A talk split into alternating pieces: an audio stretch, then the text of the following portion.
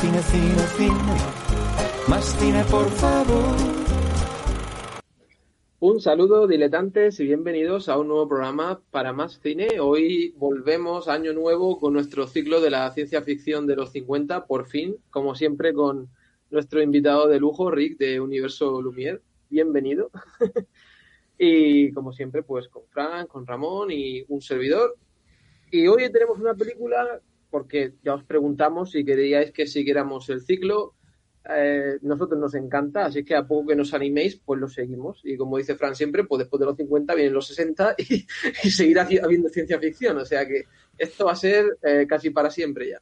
Solo una pequeña pausa para recordarte que nos ayudas a crear contenido dándole al like, suscribiéndote y activando las notificaciones. Puedes mantenerte informado de todo lo que hacemos en nuestra cuenta de Twitter y también puedes escuchar nuestros podcasts en iVoox. Toda esta información y más la tienes abajo en el cuadro de la descripción. Continuamos.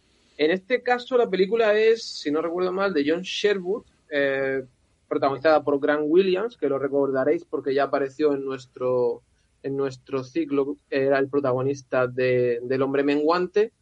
Y bueno, aunque en la historia está acreditado Jack Arnold, pensamos que tenía relación, pero al final no tuvo relación en el guion. Entonces, tampoco hemos encontrado una, eh, un, una gran información de cómo se coció, se, co se, cocinó la película.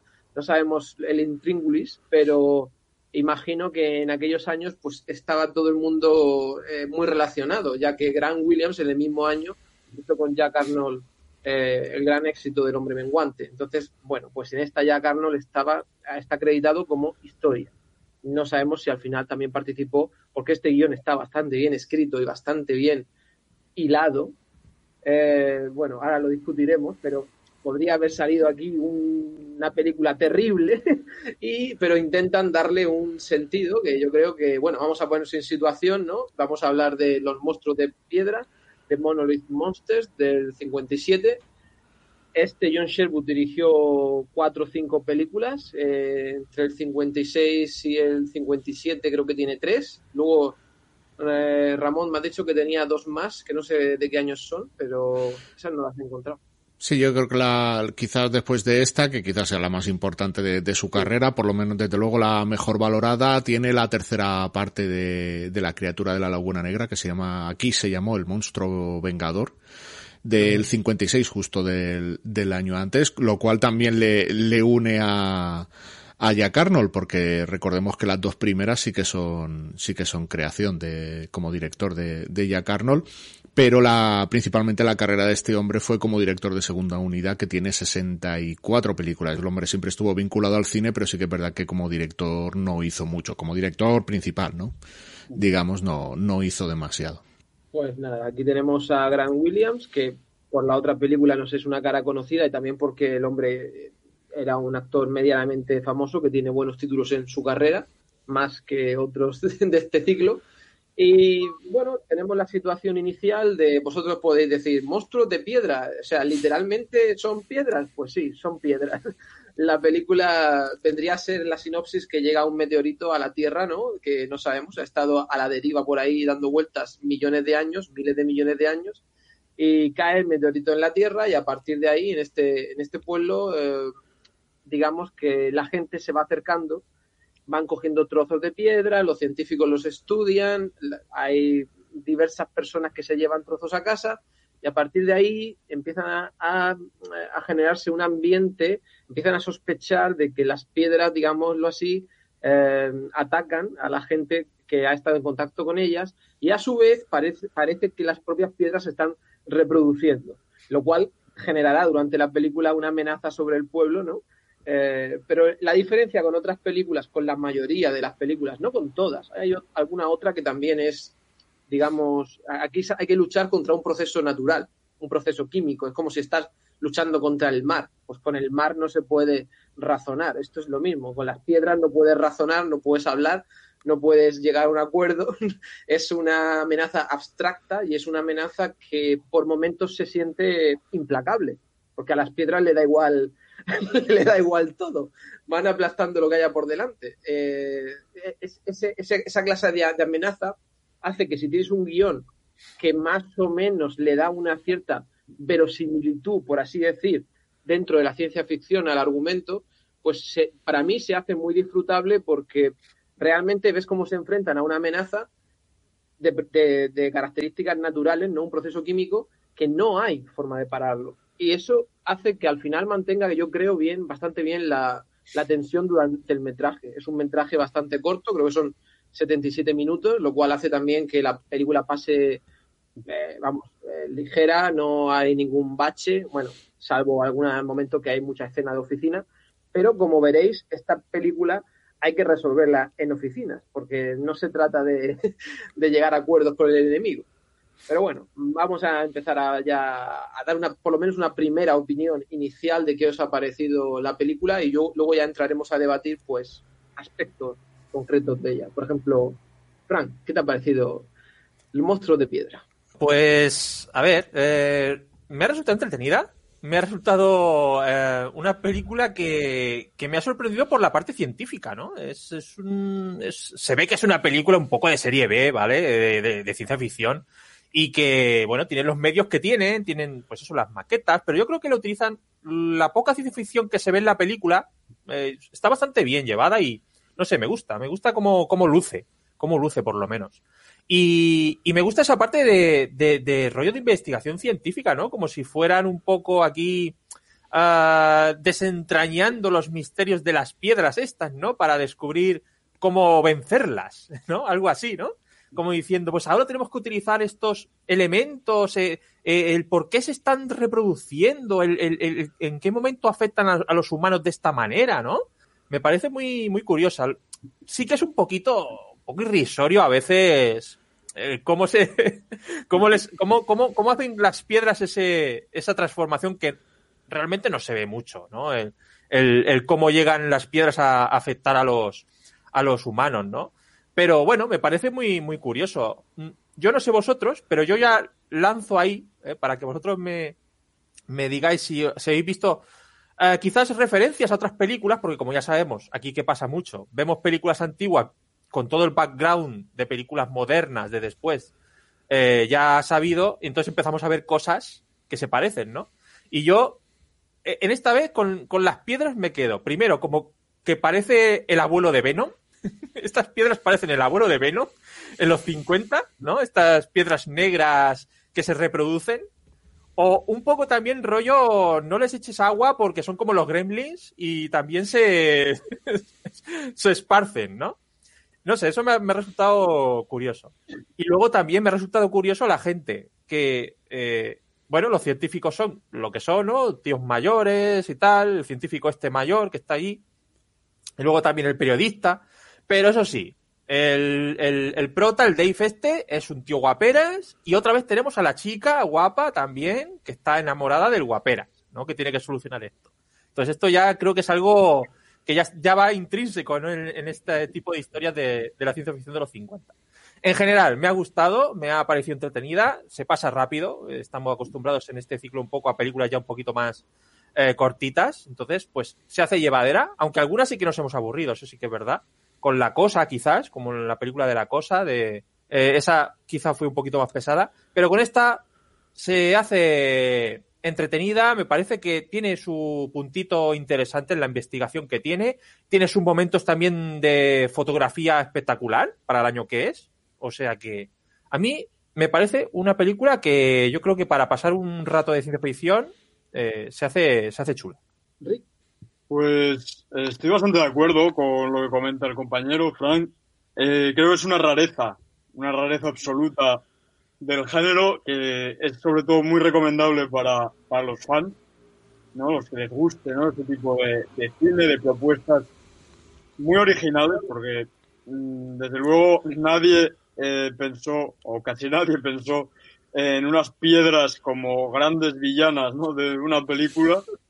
Eh, es una de estas películas que, que dices, joder, si me gustara recolectar piedras, ¿no? Coleccionar piedras, llevármelas a casa y guardarlas, eh, sufriría viendo esta película porque tiraría toda mi colección a la basura. Digo, no vaya a ser que por alguna suerte del destino haya encontrado alguna piedra espacial y, me tenga guardado alguna sorpresa. Eh, los efectos especiales, yo mirando un poquito, eh, me, me, sorprendió porque el, el inicio, la, la, escena inicial, que es muy típica de, bueno, de películas de, de del género de, los 50, eh, cuando llega, cae el meteorito, ¿no? Eh, todo esto lo reciclaron de, vinieron del espacio, que lo estuve mirando y, y, me resultó muy curioso. Claro, es una película sin presupuesto, es, es un presupuesto súper limitadísimo. Eh, de hecho, la, sacaron en doble sesión con otra película. Eh, y de ahí también que su duración sea muy cortita, vaya muy al grano, lo cual se agradece.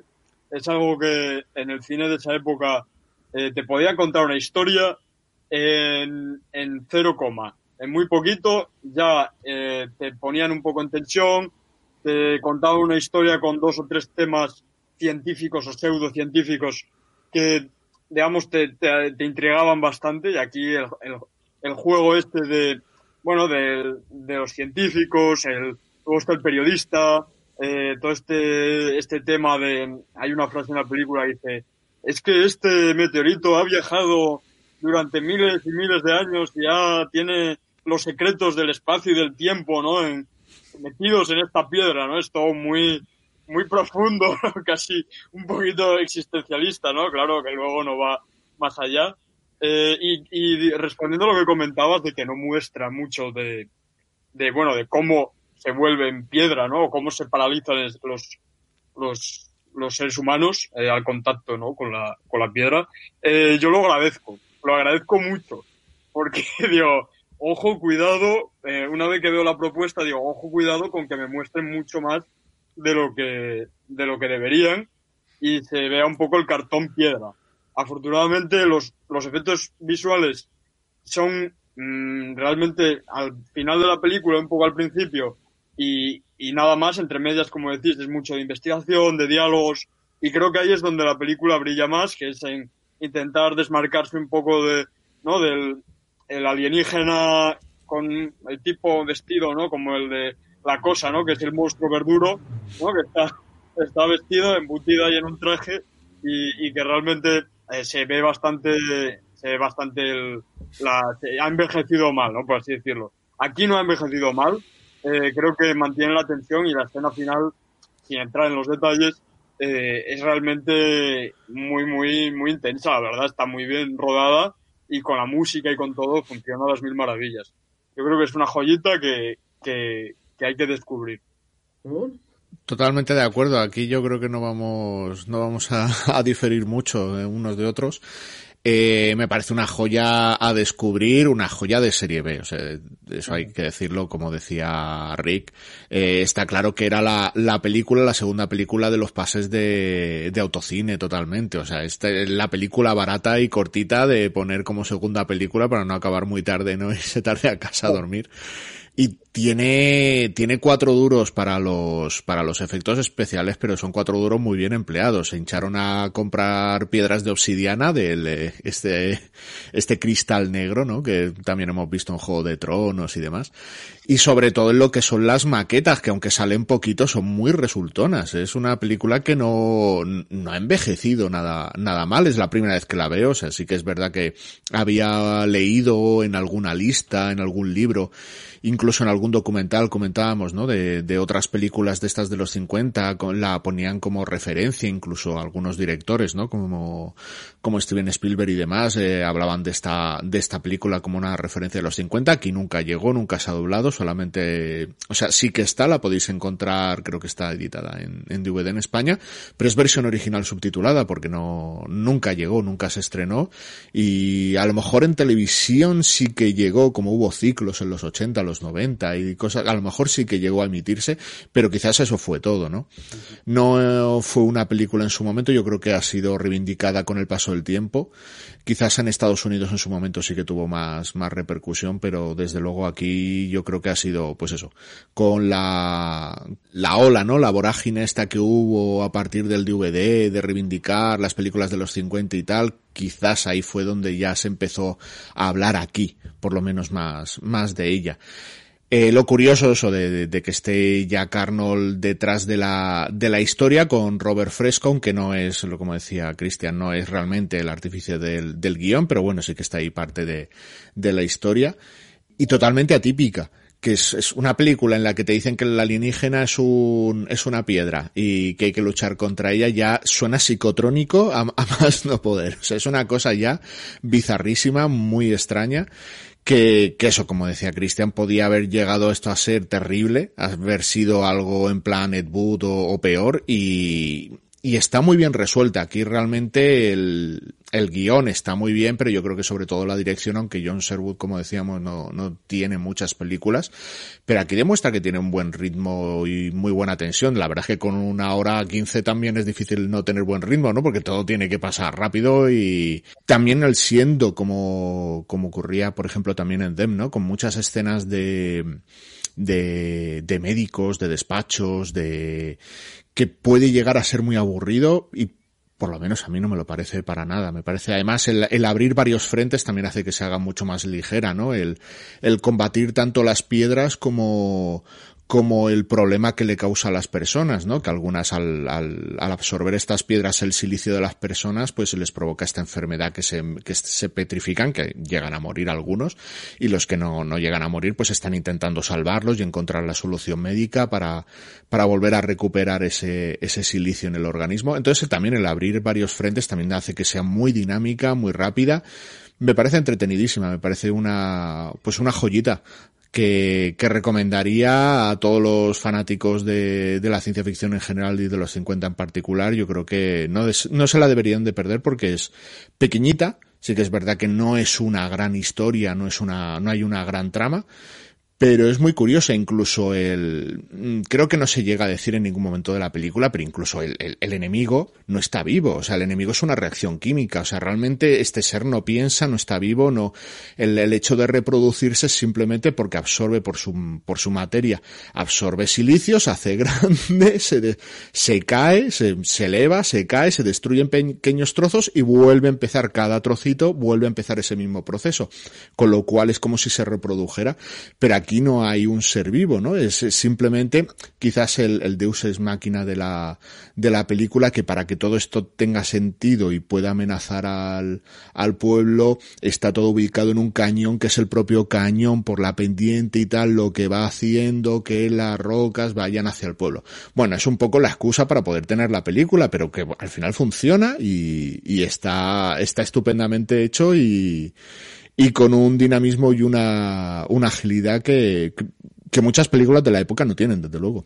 Yo creo que el, la ventaja de, de, la reacción química es que lo hace implacable. Porque dices, tengo cinco horas, tengo seis horas, sí, pero es que no puedo detenerlo con armas, ni puedo detenerlo con negociaciones. O encuentro la respuesta química, o sea, la solución científica, o no hay nada que hacer. Eso también lo hace eh, te da esa frialdad de no tener un enemigo con el que, con el que, vamos, ni al que combatir, ni con el que discutir, ni con el que hablar, sino o lo encuentro la solución o estoy muerto. Eso también le da ese, ese ponerte contra la pared, creo yo. Y bueno, yo lo que más curiosidad tenía por saber es, eh, o sea, vale, pueden venir piedras, como siempre decimos, puede venir el meteorito, puede venir una piedra, puede venir una piedra venenosa, infectada, lo que quieras pero lo que más me ha sorprendido es el, movimiento de las piedras. Es decir, el, cómo, cómo, las piedras se van reproduciendo y cómo con los efectos prácticos van haciendo que las piedras crezcan, porque van absorbiendo de la, propia corteza, ¿no? De, la tierra, del propio manto, y van creciendo, creciendo, creciendo. Entonces, por la gravedad, cuando ya no pueden aguantar su propio peso, como le pasa a algunas plantas en la naturaleza, o a algunos árboles, que por el viento y el peso y la altura que han cogido caen y al caer se rompen. O sea, es como una reproducción por esporas de las plantas. Es como que de cada trocito nace otro y así van avanzando. Me parece genial, porque yo la mayor incógnita que tenía era, vale, sí, eh, piedras son los enemigos, pero ¿y cómo os vais a mover? O sea, te quedas ahí y luego cómo te mueves. o sea, quiero decir, son medio, medio piedras, medio planta, porque el método de reproducción está muy, muy cogido de, la, de las plantas. Eso me parece, me parece todo que está muy científicamente, si digo hilado, me podéis decir que todo, todo es una gilipollez, pero bueno, está hilado para la coherencia interna del guion y está muy bien explicado. Un tema que hay, por ejemplo, en torno a lo científico, que yo creo que también le puede pasar a bastante gente, es que quizá está, mm, está muy denso, ¿no? En algunas partes del guion. O sea, cuando el, uno de los científicos se pone de verdad a hablar lo que está diciendo, que yo no, no tengo ese nivel y no, en- no llego a entender eh, si es coherente o no, hay varios trozos de la película en los que quizá hay demasiada conversación científica, ¿no? De compuestos químicos, de cloro no sé qué, y ahí está el espectador como, eh, me explicas un poco, eh, quizá para eso tenemos al, al, al personaje del periodista, ¿no? Que siempre es el como el espectador que no se entera de nada y dice, bueno, yo la verdad que no sé qué estás diciendo, o sea, si me lo aclaras o... Pero quizá en algunos momentos la película sí que se pasa un poco de, de soltarte a la cara, pero no cinco cosas, sino 50 de las que entiendes eh, poquitas y tienes que seguir porque la película sigue y tienes que quedarte con la idea de que, bueno, han encontrado una fórmula y esa fórmula va a arreglarlo y, ya está. Porque no te puedes poner a pensar en ese momento más. Quiero decir que, por ejemplo, la resolución de la película, bueno, que parece también una tontería, ¿no? Cuando ellos están mezclando los compuestos que le han dicho por teléfono y les falta la solución salina. O sea, quiero decir, eh, habrá muchísima gente que no está en un laboratorio, pero eh, eso es una idiotez como la copa de un pino. Si no has puesto la solución salina, eh, eh, quiero decir, son cosas obvias para cualquiera que hace una, una solución o una disolución, pero que lo cogen como argumento en la película para decir, eh, bueno, es que no sé, no se había ocurrido. Vamos a ver, es como si quieres hacer una sopa y no has puesto agua. Pues es una gilipollez. Es una gilipollez, pero que metida ahí, pues, pues, pues bueno. Es decir, no, no hemos puesto la solución salina. Hay, a, ver, a lo mejor hay que ponerla. Pues sí, a lo mejor tenéis que poner agua para hacer una sopa. Pero eh, quiero decir que dicho así en una película para todo el mundo, pues bueno, pues eh, escribiendo un guion, ay, mira, no habéis puesto la solución salina. Eso va a ser la clave. Me vale. Pero no sé qué os ha parecido a vosotros, cada uno desde vuestras diferentes perspectivas, la carga científica en algunos momentos que tiene la película que simplemente, si no pillas, tienes que pasar por alto, ¿no? Yo creo que lo que lo mejor que tiene la película es que el ritmo no para. Eh, va mm, metralleta, ¿no? Pum, pum, pum, pum, pum, pum, pum. Yo te lanzo, te lanzo conceptos, te lanzo palabras, ¿no? Eh, cada cual más, más raro, ¿no? Eh, hay 27 eh, distintos silicios y metales y movidas eh, que, la verdad, no sé si la intención de los guionistas era realmente respaldarlo de algún concepto científico real o eh, darle al gran público una idea de estos tíos saben de lo que hablan, ojo, eh, son, son, están por encima de nosotros, no, no podemos entenderlo.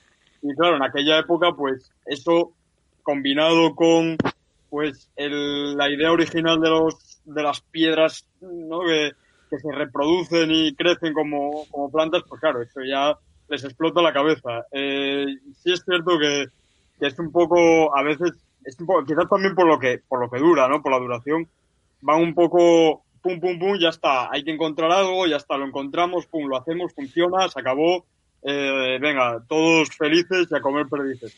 Pero, pero bueno, es, al final es, es el encanto, ¿no? De estas películas de serie B, ¿no? Que tampoco se lían mucho la manta a la cabeza. Son muy listos, ¿no? Todo a poquito que. Bueno, el más listo de aquí es el médico. O sea, el médico es el crack absoluto. Porque a mí lo que me ha sorprendido es esa, esa parte que es eh, esa más médica. Mm, Entonces, esa parte donde tienen que ver a la niña, ¿no? Que empieza por la mano, es como, ¿no? Como una. Como un, se va desarrollando la enfermedad, ¿no? En el cuerpo y va a, a, bueno, afectándola hasta que se convierte en una piedra completamente, ¿no? Y la, y la mata. Entonces tienen que cortar por los sanos. Si no pueden cortar con un machete el, el, el, brazo, que a lo mejor hubiera sido una solución, o no sé. Que es lo que había pensado yo. Digo, pues córtale la, la mano y ya no hay más que hacer. Pero bueno, eh, me ha gustado esa, esa parte porque, no sé, a mí mmm, me la creo. Hay otras películas que, que empiezan a explicar cosas y tú dices, os lo estáis inventando todo. Y a lo mejor aquí también, ¿vale? Pero no sé, a mí me da la sensación que mmm, cogen conceptos científicos y como que los explican de una manera que a mí me convence, ¿sabes? O sea, aunque sea todo muy sencillito. Ahora, eso sí, lo del médico. Mmm, eh, me, me, gusta esa parte donde se meten en, en, la cápsula esta, que meten a la niña en la cápsula esta, que ya parece súper moderno. Todo eso. Yo supongo que eso es Fíjate si está bien hilado la parte que dice, fíjate si está bien hilado todo ahí. Que, como tú dices, eh, cortarle el brazo. Cortarle el brazo te dice la propia película que no hubiera funcionado. Porque lo que la niña necesitaba era que le metieras silicio. Se había quedado sin silicio. Entonces, o sea, la propia película se, se va justificando a ella recurrentemente de, eh, porque todo el mundo pensaría, corta de la mano. No, no, es que lo que tiene es un déficit de silicio que otra cosa es que eso sea una gilipollez o no, que yo no lo sé, que es un déficit de silicio. Ellos mismos lo dicen en la película, dicen, no, nadie sabe el silicio que hace en el cuerpo, la teoría es que da flexibilidad. Vale, cojonudo, ciencia ficción, yo tampoco lo sé, y tampoco sé si hoy lo sabe alguien, a lo mejor hoy ya sí lo sabe alguien. Pero quiero decir, ellos mismos se van, eh, van siendo coherentes con todo lo que explican. Entonces, en esa escena, da igual, si le cortas la mano o las dos manos, el cuerpo sigue, sigue sin tener silicio. La única solución era pues volver a meterle silicio en el cuerpo a la niña. O sea, todo hilado está bien hilado. Otra cosa es que la gente se pierda en, en, en, en cháchara científica. No lo sé, no lo sé. Hay un, hay un momento en el que sacan una radiografía de la chica y todo lo que es el pecho, por eso le tienen que la tienen que meter en un pulmón artificial porque lo que es al pecho también le está afectando. O sea, claro, ahí no puedes, no puedes cortar ahí a la zasca. Entonces, pues ya le está, ya le está afectando a los órganos internos y demás.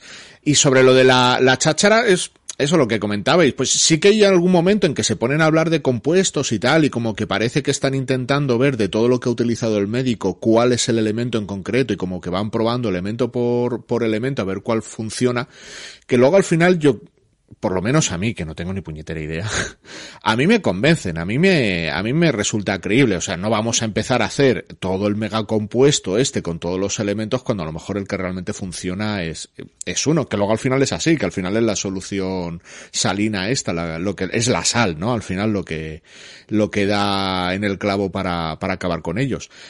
Pero eso yo me lo creo, a mí me resulta creíble, no sé si, si realmente se documentaron, tuvieron un asesoramiento, pero yo me lo creo, yo por lo menos a mí me, a mí me convence. A mí, a mí me gusta lo que, eso que eh, mm, lo van explicando dentro de su mundo, dentro de lo que ellos, yo creo que tiene bastante explicación y no sé, o sea, ellos empiezan a investigar, claro, todo es demasiado fácil, quizás. Pero bueno, ellos empiezan a investigar, sacan las conclusiones del silicio, ¿no? Investigando la piedra, los componentes de que se compone la piedra, todo eso me parece que está bastante sencillito para el espectador. No se lían mucho con eso. Y luego de ahí, pues el médico saca la conclusión que, pues bueno, si el silicio, si tiene una falta de silicio, pues vamos a meterle silicio, ¿no? Para compensar, es como una falta de calcio, igual, ¿no? Eh, falta de calcio, pues a beber mucha, mucho, mucha leche, muchos lácteos y a tope. Y no sé, yo por eso le digo que es todo demasiado sencillito, pero al ser sencillito dentro de su mundo, para mí funciona. Está bien. Como por ejemplo, la, primera solución que encuentran, ¿no? Porque antes de. Esto es el final, pero la primera, si recordáis, es decir, lo que beneficia a la piedra es, eh, es el agua. El agua normal. Claro, cuando ellos están intentando con el trocito en el laboratorio, intentando activarla, y dice, no reacciona a la electricidad, no reacciona a los golpes, no sé qué. Al, fuego. al fuego. Dice, eh, eh, hemos probado los, los, mayores catalizadores. Y tú dices, eh, el agua no lo habéis probado, de verdad. es un poco. Se le tiene que caer un trozo al fregadero para que diga, oh, ¿qué pasa? Pero bueno, hay, que, hay que el café. Dicen, es el café. Sí, bueno, al final en el café hay un 2% de café, ¿no? El resto es, todo agua. Que además se hace la pregunta que yo no sé, en ese momento yo pensaba que iba a dar con la solución. Dice, ¿qué haría una niña? Pues van de excursión los niños al, al desierto, se encuentran ahí las piedras de, de, la, de la pseudo obsidiana esta. ¿Qué haría una niña? Porque, o sea, están intentando averiguar qué es lo que ha pasado, ¿no? ¿Qué haría una niña cuando coge la piedra y se la lleva a su casa? Pues limpiarla, limpiarla de arena. Yo pensaba que iban a dar en el, no, pero te la alargan un poquito más para hacerte ahí. fuego no le prende fuego. Una niña no, no, no. Lo de ponerse ahí con el soplete como se ponen ellos, yo no creo que la, la niña lo hubiese hecho, no, desde luego. A mí, a mí por lo menos, dentro de buscarle un, una pega, para mí es una pega menor que, que, tiene la película, pero como tienen muchas de la época, que es estos momentos en que siempre sale algún actor así hablando un poco más afectado, pero es, es eso es hija de la época totalmente, se salen así como un poco incluso sobreactuados. Yo creo que ya hemos hablado en alguna otra película de estas de los 50 también, también le ocurre, hablan así como muy, muy pomposos y muy, tenemos que actuar rápidamente y tal. ya, ya, sí, sí, si estamos todos metidos aquí en esto, no hace falta tampoco que me expliques tanto y con ese tono, ¿no? Pero bueno, es, es muy, es muy de la época, ¿no? Esto. Yo, es la única pega que le pondría porque para mí todo, siendo sencilla, todo funciona rodado. Y luego tienes el momento también muy cincuentero, bueno, cincuentero, todo el cine clásico, de la bombilla, ¿no? De cuando tienen la idea y, el, héroe eh, hace... Ah". El primer plano, sí, de la cara. Sí, y la música... Y, creo que tengo la solución. Pero bueno, eso, ya es intrínseco, inherente a la época a la época y a todo. Al final, bueno, al final, bueno, esto claro, estos programas son análisis a tope con spoilers, pues la escena final ya cuando eh, no ven otra, otra solución, ¿no? Porque todo es muy complicado. La verdad que te tiene en tensión hasta el final. Porque este hombre intenta dar 20 soluciones y el otro que todo, todo que no. Y pues si abrimos las bocas estas de Rigo, no, eso no, no, está por otro lado. Esto que tampoco, que no. Mm, pues, ¿y si volamos la presa? Y ya está. Porque pues, total, como... Pues, pues avisa, avisa al gobernador, avisa al gobernador. Y luego que el gobernador que no lo encuentran, que tiene que coger el avión, tal, y la escena final, pues muy, muy montada, como decía Rick, muy bien dirigida, con tensión y no sé, yo en general, me, no sé si os pasa, eh, espero que si alguien ve la película o la ha visto, nos lo comente en los, eh, abajo. Eh, me sorprende mucho cuando veo las, obviamente, maquetas de las piedras caer, porque he visto tantas piedras caer, ¿eh, Ramón, en Star Trek, que cuando veo las piedras caer y tienen ese peso, esa inercia de piedra pesada y cuando se rompe, se rompe como piedra, en, se astilla y digo, esto me gustaría ver cómo lo han hecho. Tendrían que ser eh, piedras con una masa, una densidad prácticamente de piedra. O sea, aquí no puede haber cartón mierdero ni puede haber tonterías porque cuando cae esa piedra con la inercia que lo hace, parece que está cayendo un edificio. ¿eh? O sea, me encanta cómo se ve. Porque hemos visto mucho cartón en nuestra vida ya.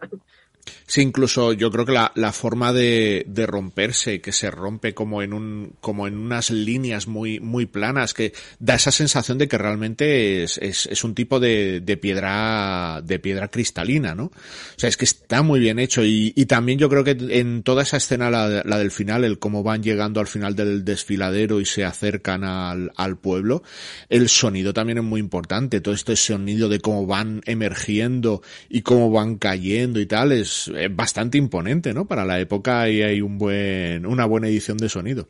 Y que, y que no cortan nada. Eh, no, yo me esperaba quizás más cortes, ¿no? Más planos más cercanos en los que veas piedras cayendo, ¿no? Y que se viera claramente que son cartón piedra, ¿no? Hace, hace poquito estuve revisionando El Guerrero Rojo, ¿no? La, tercera de, de Conan, ¿no? Y, y, hay momentos en los que ves, ¿no? Que cae un poco como como trozos así de piedra que se nota que son como cartón piedra y que, y que, y que no dan la sensación de peso, ¿no? El corcho pan.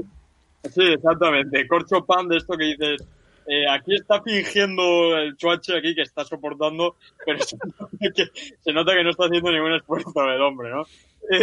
pero, pero aquí realmente te, te ponen este plano así general y, y ves el, las piedras eh, eh, creciendo, cayendo, rompiéndose y, te, lo, te lo muestran todo. Y eso me parece que, es bastante, bastante bien hecho y que, y que le echaron bastante bemoles, ¿no? Para, para la época que, era. Sí, a mí también es una cosa que, es muy curiosa, ¿no? Como va ahí, eh, además, bueno, con todo ese, esa parafernalia alrededor, ¿no? De cuando van creciendo y tal. Eh, me gusta, me gusta cómo se rompen, sí, porque como dice Ramón, es todo como muy orgánico dentro de, de lo duro del material, pero es como muy natural, es todo muy natural y parece realmente que se está eh, resquebrajando la, la, piedra, ¿no? Eso está, la verdad es que está muy bien hecho. además eso, como dice eh, Rick, ¿no? Que, que te lo muestran eh, todo, ¿no? Ahí en un, en un plano bastante general y bastante grande Ahí está ese plano de. Me gusta mucho el plano que a lo mejor es el más espectacular de casi que el final. Ese cuando destruye la granja, del hombre este que llega allí diciendo. La granja, eh, están acercándose, aunque no hay agua, pero siguen creciendo. Y, llega allí y se ve allí la camioneta súper pequeñita, ¿no? Con él, súper pequeñito ahí. Y, y se ve eso sí gigantesco todo, las montañas, las, los pedrolos estos, y luego las dos, las dos, los dos edificios de la granja ahí, ¿no? Y se quedan un buen rato ahí creciendo, creciendo, hasta que caen y, se cargan todo el, complejo, ¿no? La escena que salen de noche con la lluvia en la, en la furgoneta y, y, van, se van acercando, ¿no? Al desfiladero, bueno, al principio, ¿no? De cuando, en el, en el lugar donde, donde han empezado a crecer. También me parece una escena que está muy, muy bien hecha de fotografía y muy, y muy bien hecha en lo que es también de, maquetas, aunque yo creo que donde se lucen realmente es al final, ¿no? O sea, lo dejaron ahí toda la carne en, el asador, la pusieron para, para el final. Pero vamos, esas dos escenas, tanto esta nocturna con la lluvia como el, final cuando se acercan al pueblo, que como dices, hay algún plan además que se ve un poco el, pueblo en primer lugar y luego se ve el desfiladero y la rock, está muy bien hecho en fotografía y, por supuesto en efectos. Sí, la, la, escena esta de la presa cuando sí. está el hombre con el, con el TNT este típico, ¿no? Y se ve al fondo, se ve al fondo el pueblo. Eso está muy chulo, ¿eh? En una profundidad de campo ahí hay momentos bastante chulos. Sí, yo creo que habría que también decir que aquí la gente nos, nos escucha si no han visto la película diciendo, pero no decís que, que lo que les destruye es agua salada, el agua de la presa no las destruiría. Y aquí viene el plan maestro, claro. Es que el meteorito ha ido a caer en un lago salado, un lago seco, salado, que donde, o sea, hoy serían salinas, para así decirlo, un lago que se extinguió en medio del desierto. Entonces ahí queda un remanente de sal donde han caído las piedras y el plan maestro es traer el agua a donde ellas están para que el agua eh, en contacto con la sal haga todo una eh, la disuelva por así decir. O sea, por eso la película termina diciendo como eh, este lago no tenía sentido que estuviera aquí, o sí.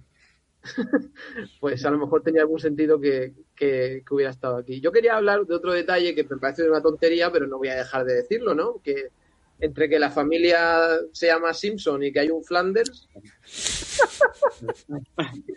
o sea, habrá, habrá, que decirlo, todos lo habréis pensado. Sobre todo con lo de Flanders, sí. Porque Simpson, tú dices, bueno, la ya, ya, ya. Simpson, bueno. Luego ya cuando lo de Flanders digo, no puede ser. Pero, pero, lo de Flanders ya me parece alucinante. Sí, sí. Pues yo animaría a que nos comentase la gente si la, si la ha visto o si se animan después de, aunque le, le, se la hemos spoileado totalmente, pero si se animan a verla, que, que nos comente, pues me parece una, una película muy, muy curiosa, muy poco conocida y, y desde luego tendrían que, que, que, que, ponerse más, ¿no? En estos ciclos y está cuando se reivindica películas de los 50, yo creo que debería de estar, estar más arriba, pues, con lo que comentábamos, en algunos documentales, en algunas listas aparece, pero en otras muchísimas, ¿no? Está ahí un poquito olvidada y yo, yo creo que debería de, de ponerse en, en, mejor, en mejor posición, ¿no? Porque incluso algunas que tienen más nombre, incluso alguna de la que ya hemos hablado aquí, que son más conocidas, yo creo que no tienen la, la dirección y, y todo lo que es el, el, la tensión que tiene esta película. Además, ahora que, que estamos con, un poco las piedras vuelven a estar de moda, ¿no? Después de Wonder Woman 84, a lo mejor Patty Jenkins se, se, se, lanza a hacer un remake, ¿no? De esta película y, y, a, y a, modernizarla, traerla al público, al público actual. No, no, pero en, en, toda seriedad yo creo que, a ver, es una película, sí, la hemos spoileado un poquito y tal, pero, pero al final lo que, lo que interesa es el viaje, ¿no? Esta película es un viaje, es eh, ver, ¿no? A estos personajes eh, ir de aquí para allá, ¿no? De ahora la niña, ahora la tierra. Hay una escena, la, la escena de la tierra, ¿no? De este, tengo aquí un montón de tierra y en la otra mano otro montón. ¿Qué lo diferencia? Ah, la una es clara y otra oscura. ¿Y qué más? La una no tiene vida, ¿no? Es, oh, no tiene vida. Una tierra que no tiene vida, ¿no? Es, es muy, muy como todo muy eh, fatalista, ¿no? Pero en el buen sentido, porque luego la película termina bien y tal, aunque aunque se cargan la presa, ¿no? Y, al final, pues ahí habría que ver lo que pasa, ¿no? En el pueblo y todo, porque, eh, claro, eh, todo eso son millones, pero bueno, el gobernador dice que, que no pasa nada siempre y cuando salga bien. así que, así que bueno. Bueno, a mí, a mí me gusta una cosa que es, eh, hay muchas películas de estas que las ves y te das cuenta que quieren ir demasiado lejos, quieren eh, meter al mundo entero en el problema. Y a veces eso queda como muy jocoso, como muy poco creíble. Entonces, esta película, aunque sí que es verdad que en algunos momentos dicen esto podría afectar a toda la Tierra, pero bueno, se queda en una frase ahí un poco, ¿vale? No, no va más. Entonces, yo agradezco que de verdad se quede en, en un problema del pueblo, ¿no? En, en, algo que sea algo un poquito más creíble, ¿no? Y que, que no sea, no, tiene, no porque no sea algo mundial que afecte a todo el planeta, no vaya a ser algo mmm, terrible, ¿no? Y una catástrofe, porque al final me gusta un poco el, tono este de, de, catástrofe más que marciana de la película, porque al final eso es un contexto que se acaba a mitad de la película ya, prácticamente, o antes. Eh, me gusta que es un contexto de, de, de, la fuerza de la naturaleza. Lo que pasa es que utilizan un componente extraterrestre. Pero aún así podría ser cualquier otro tipo de desastre natural, ¿no? El, el tema este de utilizar pues eso, el, bueno, es un poco como el Dante's Peak, como el pueblo este de Dante's Peak con el volcán, ¿no? Que está allí, a la, está el pueblo a las lomas de, del volcán y claro, el volcán entra en, erupción y el peligro ya está ahí, ¿no? Y tienes ese momento de eh, contrarreloj, por eso la película va como va, ¿no? El tiempo, siempre están diciendo el tiempo, ¿no? ¿Cuánto nos queda para salvar a la niña? Para descubrir cómo salvar a la niña, ¿no? El tiempo que nos queda, cuánto tiempo nos queda, tal venga, tenemos que movernos, tenemos que movernos. Además, en la película siempre están, venga, eh, tenemos que hacer esto ya. Y, siempre hay uno que siempre dice, coge, venga, la chaqueta y el gorro. Venga, ya estoy preparado. Ya está, venga, vamos a investigar. Eso está muy bien, o sea, te da ese, de, ese detalle del tiempo, ¿no? Para que el espectador, oye, te dé un poquito de, de vidilla y, y te ponga un poquito ahí en tensión, ¿no? Eso está bien. Sí. Aparte, los personajes tampoco es que se lo tomen o el guion demasiado, no sé, demasiado, no sé si decir serio, porque vamos a ver, los científicos se pasan el tiempo diciendo las piedras son súper peligrosas, las piedras afectan al estar en contacto con ellas, y ellos lo único que hacen es tocar las piedras todo el día, o sea, quiero decir, sin ningún tipo de, de no. cuidado, ni de contención, ni de protocolo, nada más que mira las piedras estas, pues yo no sé qué le pasa a la piedra, no sé, la verdad. Pues esto, pero esto no hay que estar en, no hay, eh, la gente que, ha, que, se ha convertido en piedra ha sido por estar en contacto. Pero yo realmente estas piedras no sé qué les pasa. Y se van allí y cogen más piedras y empiezan con el polvo de la piedra y no sé qué. Y tú dices, eh, vamos a ver, un poco de protocolo de algo, ¿no? De, seguridad. Pero bueno, eso es también un poco el tono desenfadado de, de, de todo. Igual que, igual que, como decía Frank, que, que el protagonista, que Gran William, pues tenía que ser el científico guapo, ¿no? Pues eso, o sea, son todos así gente normal y medio viejos y pues, bueno, él pues es eh, rutilante. Pero eh, entra dentro del, tono de todo. Yo mmm, lo único que no sé, ahora pensando lo que lo hemos comentado al principio, creo que era Fran y Rick, mmm, no sé si me funciona bien, aunque es verdad que, como decía Rick, para hacer algo peor, mejor dejarlo así. Lo que, lo que sobre todo la primera transformación, la de, la de Ben, creo que era, la del primer científico que lo muestra de espaldas y está muy bien porque le da todo el suspense, ¿no? Pero la verdad que después es como, bueno, pues el tío allí serio con los ojos, ojos cerrados. Es verdad que no me muestres la transformación porque no tienen medios para hacerlo en esa época y sabemos que es fatal. Pero a lo mejor el resultado sí que me podías haber eh, caracterizado de otra manera un poco más, no sé, agresiva, por así decir. Eh, que pareciera un poco más piedra que simplemente decir, se ha solidificado y se ha convertido en piedra. Pues bueno, eh, ya sé que el proceso no me lo pueden mostrar, no tienen medios para mostrarme la transformación, pero a lo mejor el resultado final sí que hazme un poco más en la piel, no sé, no sé cómo, cómo lo veis vosotros eso. Sí, un maquillaje, algo, ¿no? Como, como veíamos en la mano de la chica, ¿no? De la, de la niña, eh, que está muy bien y digo, ¿por qué no hacéis un poquito más de eso, no? Que, que hubiera funcionado en vez de ponerme al, al maromo ahí de pie, ¿no? Con los ojos cerrados y dices, ¿Estás durmiendo de pie o qué te está pasando? A ver, despierta. Pero luego, se, luego saca como un bloque, ¿eh? O sea. Sí, pero además tampoco lo explica muy bien, ¿no? Eh, en, en, esa eh, primera muerte, ¿no? El proceso, ¿no? Simplemente fue un momento, cae el, la probeta con agua, ¿no? Que casualmente estaba encima de la piedra, ¿no? Es todo muy la casualidad, ¿no? Y la casualidad esta parte de la película, la, esta, esta, esta trama es la que peor explicada está, la de, la de cómo la piedra afecta a la, a la persona. Primero porque en ningún momento se ve, obviamente porque no querían hacer el ridículo de, de porque no tenían medios, lo entiendo, pero no llega a quedar bien explicada cómo es eso de que les absorbe el silicio y luego si les absorbe el silicio, cómo es que luego es un proceso que va poco a poco de la mano hacia el cuerpo, o sea, cómo es que no mueres, estar ahí mucho tiempo para morir, es que no, no sé, eh, yo no llego a entender y tampoco sé cómo ese hombre se quedó de pie. O sea, vamos a decir que lo primero es que se quedó de pie. Si se convirtió en piedra, lo primero que se hubiera caído. O sea, que, no, había, sillas. No sé, yo creo que esa parte de la película en la de cómo afecta la piedra a las personas es la que peor, la peor cuadrar tiene.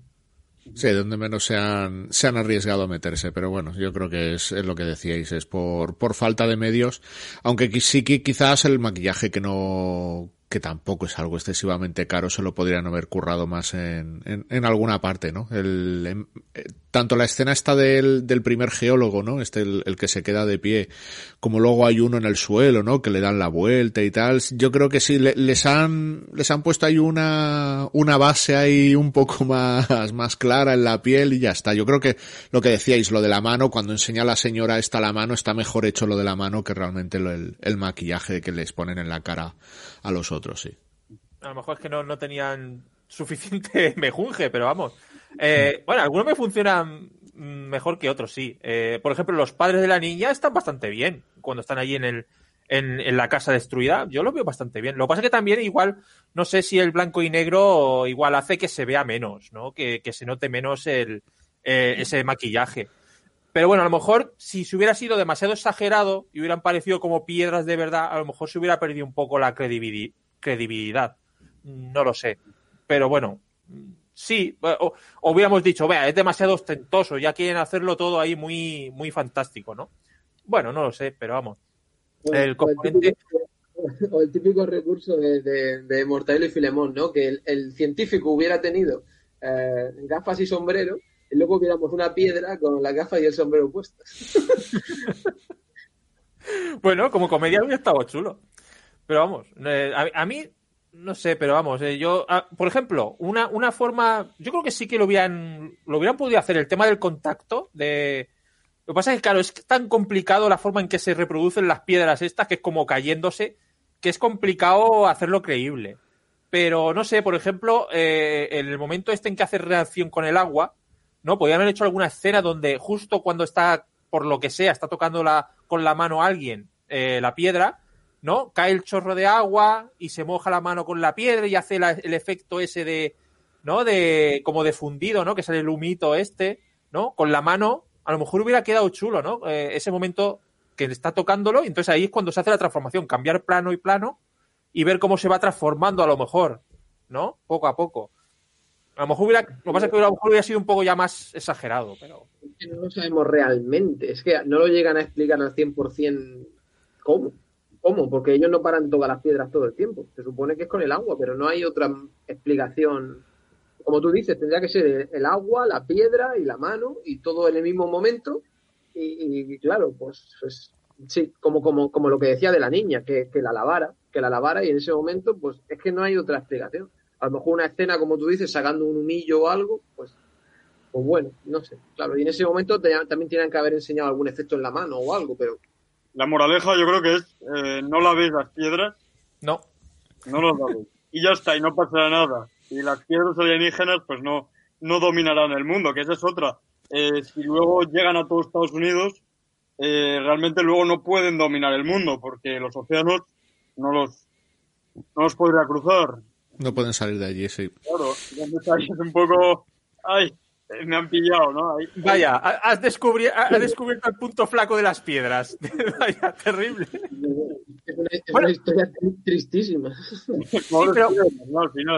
Bueno, pero, pero las piedras siempre se buscarían, porque como son extraterrestres, se buscarían su camino. Porque el ser humano siempre es tonto y siempre habría alguien que llenaría un capazo con las piedras eh, para llevárselo a su país en barco.